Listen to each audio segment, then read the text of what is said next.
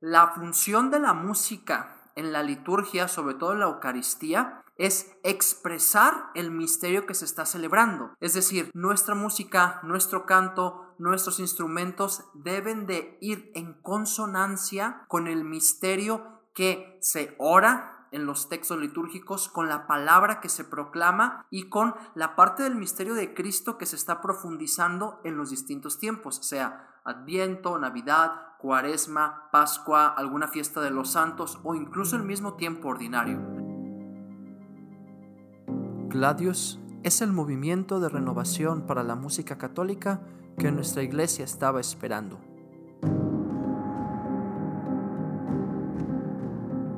Formación litúrgica, musical y espiritual, repertorio, podcast, música sacra y litúrgica, canto gregoriano, órgano y música coral, todo con el espíritu de la tradición y la frescura de los nuevos tiempos. Gladius es la espada del guerrero, del que lucha por su fe al canto de Viva Cristo Rey, como Ezequiel Huerta, el músico cristero. Bienvenido a Gladius con Fer Vázquez.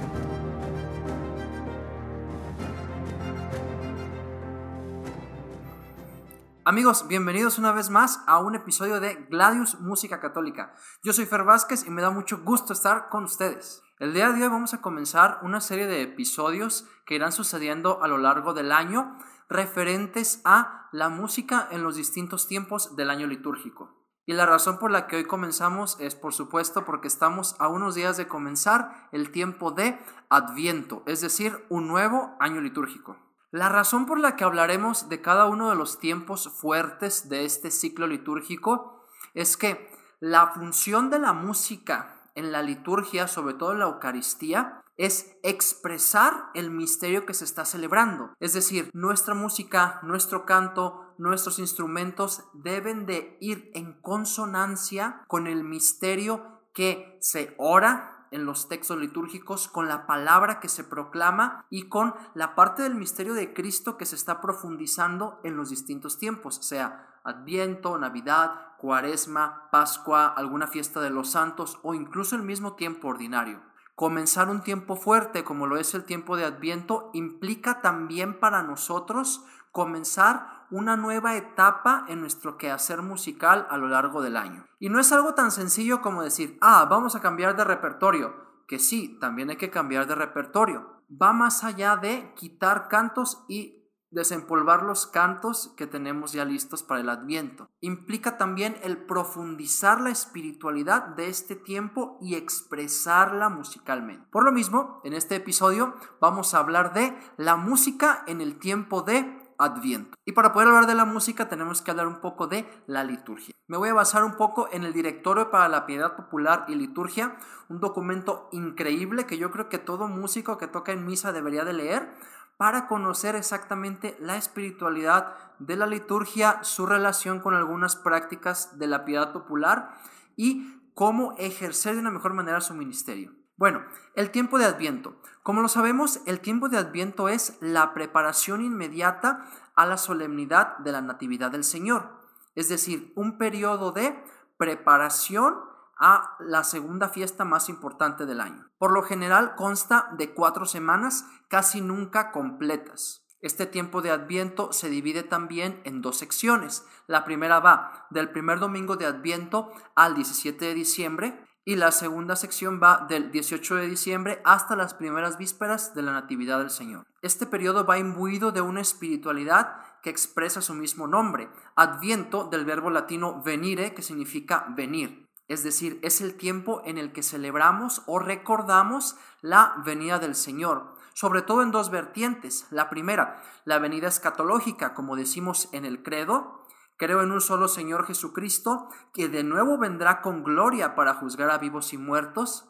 Es decir, esperamos la venida del Señor al final de los tiempos para dar el premio a los justos y para consumar su misión llevando a plenitud el mundo y la creación.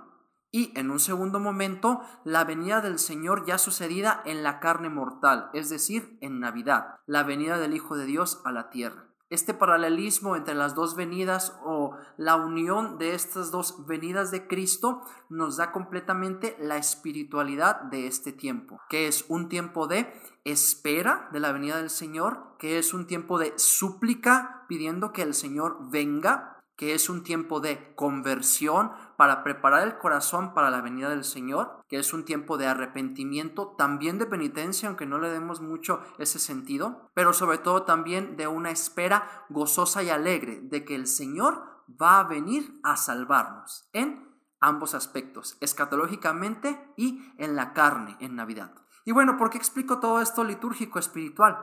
Porque tener muy claro estos aspectos nos debe de dar también la espiritualidad de nuestros cantos.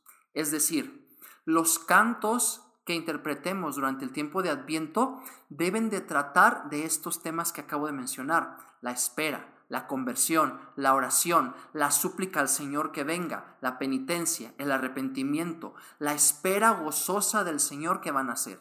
Son los temas que nuestros cantos deben de tratar en este tiempo de Adviento. Es muy triste que en ocasiones es tiempo de Adviento y cantamos el mismo repertorio que en el tiempo ordinario. O incluso que no importa el tiempo, la fiesta, la solemnidad que estemos celebrando, siempre pongamos el mismo repertorio.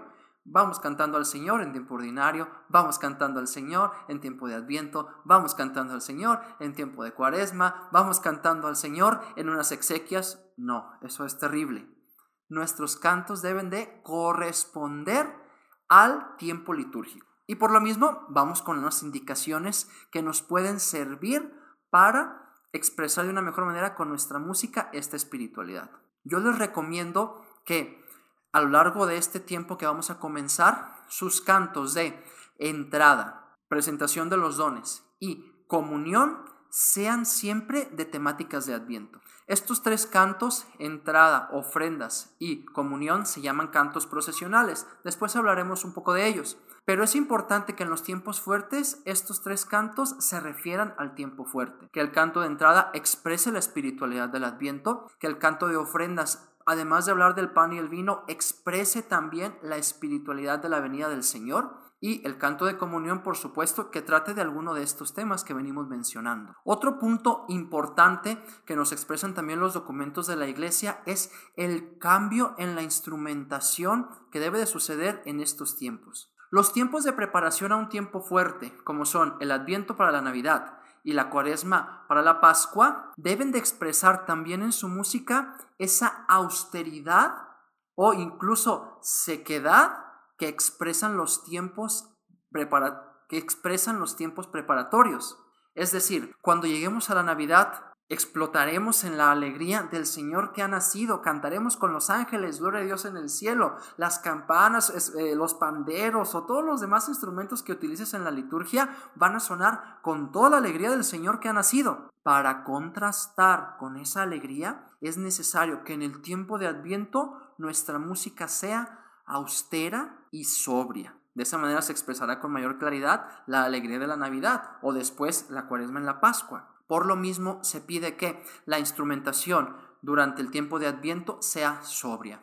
De hecho, hay una indicación muy concreta en donde se habla que durante el tiempo de Adviento el sonido de los instrumentos solamente está permitido para sostener el canto. Es decir, solamente podrá sonar el órgano o cualquier otro instrumento que utilices para acompañar, sea guitarra o lo que sea, mientras haya alguien que vaya a cantar. Es decir, se prohíben los solos musicales se prohíben las introducciones, se prohíben los preludios, los interludios, eh, alguna marcha, se prohíben las introducciones, las mandolinas. Es más, si tú tienes un coro, por ejemplo, juvenil, que usa panderos, claves, percusiones y demás, puedes removerlos, deberías de removerlos durante el tiempo de Adviento para que se note la sobriedad y entonces cuando llegue la Navidad y explotemos en la alegría, incluso musicalmente, se note la diferencia.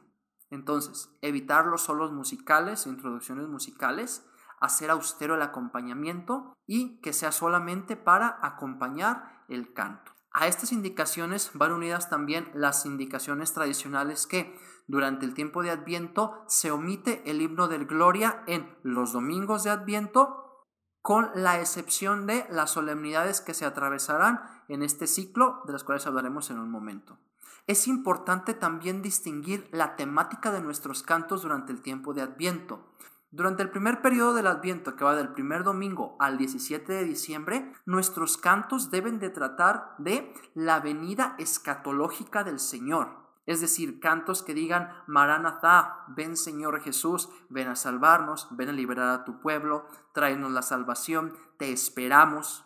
Y los cantos que hablan de la venida del Señor en la carne mortal, es decir, del Hijo de Dios que van a ser, se deben de cantar del 18 de diciembre en adelante. Es decir, el primer domingo de Adviento no es para cantar el niño Jesús va a nacer en Belén. Todavía no es tiempo, sino hasta la segunda sección del Adviento. Eso es muy importante para respetar la espiritualidad de cada una de las secciones, para que vayamos en consonancia con las lecturas y las oraciones. Específicamente, a partir del 18 de diciembre se pueden cantar también en la liturgia las antífonas de la O, es decir, esas antífonas que se cantaban antes del Magnífica en las vísperas, también las podemos incluir en la liturgia. Hay incluso cantos que las toman como texto para sus composiciones, que los cielos lluevan al justo tiene como estrofa, oh sabiduría, oh Señor, pastor de la casa de Israel.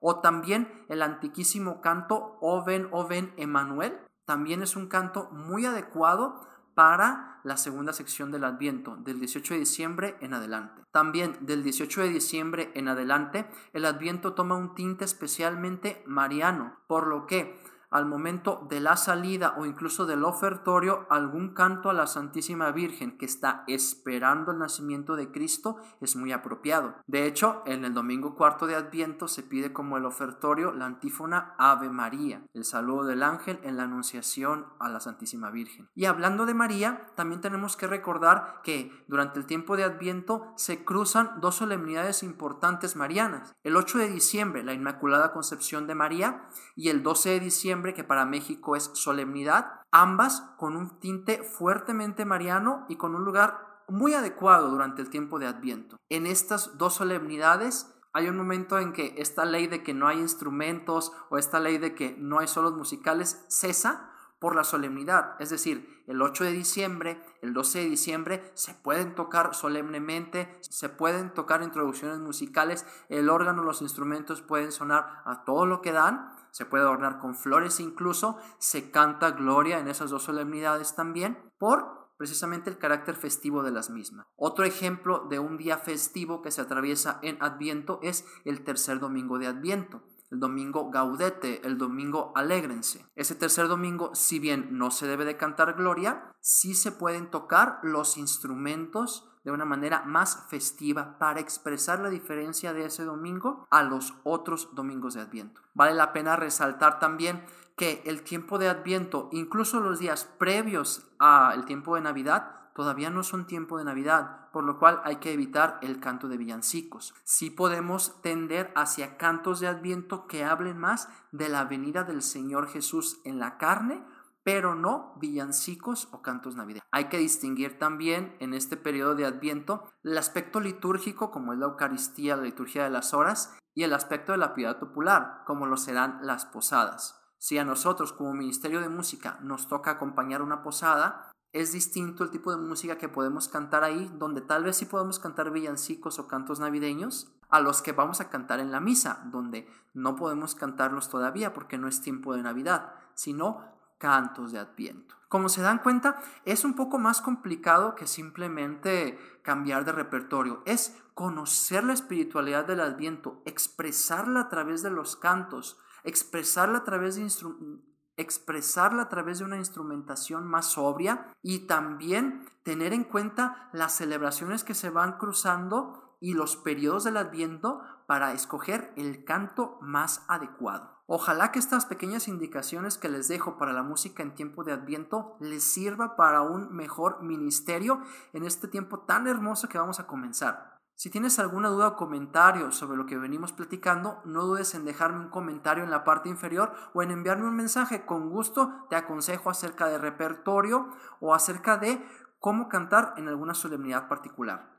Espero que este episodio les haya servido. Si les es de utilidad, no duden en compartirlo con algunos otros músicos a los que les pueda servir. Síguenos en nuestras redes sociales, estamos en Instagram arroba fer.gladiusmc. En Facebook tenemos nuestra página Gladius Música Católica con Fer Vázquez y en YouTube con el mismo nombre. Ojalá que les haya servido. Nos vemos en el próximo episodio de Gladius.